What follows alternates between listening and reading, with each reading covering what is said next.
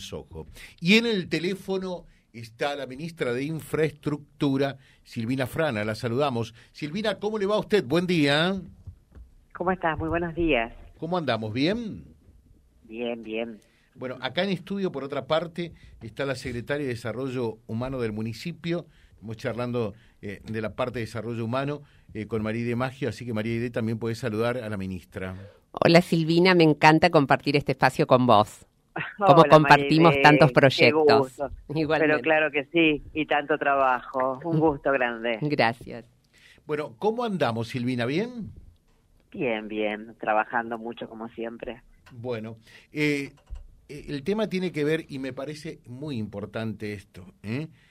prever lo que por otra parte se sabe y está cantado que va a suceder, vamos a tener precipitaciones, vamos a tener un fenómeno del niño, la intensidad solamente lo dará el tiempo, pero lo importante es que no nos tome totalmente desprevenido hoy, cuando con la tecnología que tenemos eh, sabemos lo que va a ocurrir en materia meteorológica, ¿no?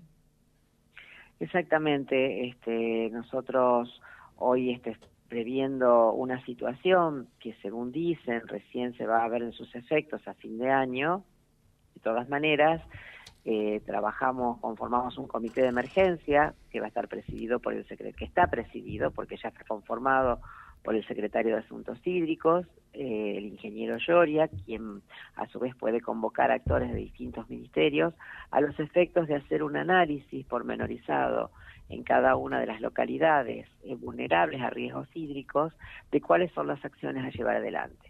Muchas de esas acciones son responsabilidad de los gobiernos locales y otras son responsabilidad de la provincia. Entonces empezar a delimitar acciones de manera tal de, de, tomar todas las decisiones preventivas que se puedan tomar antes de que este hecho suceda. Así que creemos que, que esto es una medida que, que preventivamente va a ayudar a, a, contrarrestar todos estos efectos que según dice se prevén un fenómeno del niño que por el momento no lo estamos viviendo porque todavía Lamentablemente en algunos lugares de la provincia hay sequía, en algunos lugares no ha llovido lo suficiente, pero bueno, frente a estos pronósticos, empezar a trabajar en toda esta prevención. Así que, eh, por lo pronto, desde el comité se van a convocar a municipios y comunas. Esa hasta se hizo con las comunas del departamento Garay, bueno, y van a seguir así con el departamento de la capital, seguramente también se va a hacer con el departamento obligado, bueno, con todos aquellos departamentos donde hay localidades cercanas a la costa o localidades que por distintos motivos son vulnerables a lluvias intensas o a, inundaciones. Claro, eh, y, y, el riesgo hídrico, por, por lo que se lee y por las previsiones, está, está latente, ¿no? Eh, sí, por eso este, esto es lo que dicen los que están en el tema, los que hacen prevención, los que hacen, digamos, análisis de temporalidades, de, fenómenos meteorológicos. Bueno, todos sabemos que estamos frente a un cambio climático que no tiene retorno. Tuvimos una sequía que no tenía antecedentes en los últimos 70 años y bueno, aparentemente y por lo que dicen, eh, lo que lo que se prevé es que cercano a fin de año venga un fenómeno digamos, el del niño con posibles precipitaciones intensas, algunas inundaciones, entonces, bueno, allí es donde hay que trabajar. Eh, desde ese punto de vista, cuando hablamos de acciones y medidas, hablamos eh, especialmente, eh, entiendo, de, de, hacer una limpieza de los lugares que a raíz de la sequía hoy quizás no, no permiten el escurrimiento necesario de las aguas, ¿no? Entre otras sí, entre otras medidas este, seguramente son esas. Por ejemplo, acá en el departamento de la capital hay que trabajar sobre la reparación de algunas defensas que se construyeron en tiempos de inundaciones. En fin, cada, cada zona o cada área va a tener una acción concreta. Por eso hay que trabajar con cada región. No todas las medidas son idénticas para todas las regiones de la provincia. o, sea, eh, hay, hay que hacerlo realmente con mucha premura, tener un diagnóstico e ir rápidamente a la acción, entonces. Así es. Muy bien. Eh, ministra, ¿qué es lo que queda eh, de este mandato? ¿Tenemos alguna buena noticia para el norte?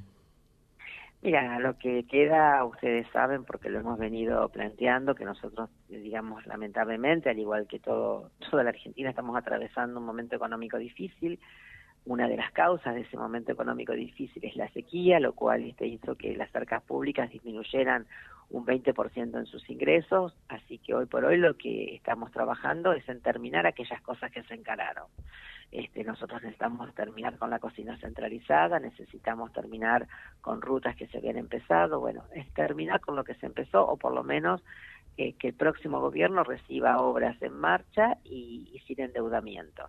Hoy ese es el objetivo con la responsabilidad fiscal que siempre destacó este gobierno, de tener cuentas públicas saneadas. Lamentablemente, hoy estamos en esta circunstancia. Cuando el gobierno tuvo mejor situación económica, se pagó incluso antes de los vencimientos de los plazos, en casi es un plan de obra sumamente ambicioso. Bueno, hoy hay que trabajar en terminar, algunas cosas están licitadas sin adjudicar precisamente con, con esta mirada de prudencia para no, no comprometer las arcas públicas.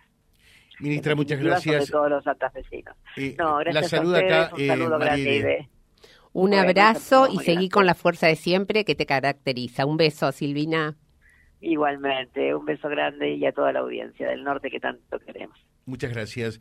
Eh, la ministra de Infraestructura, Silvina Frana, charlando con nosotros www.vialibre.ar, nuestra página en la web, en Face, Instagram y YouTube. Vía Libre Reconquista. Vía Libre. Más y mejor comunicados.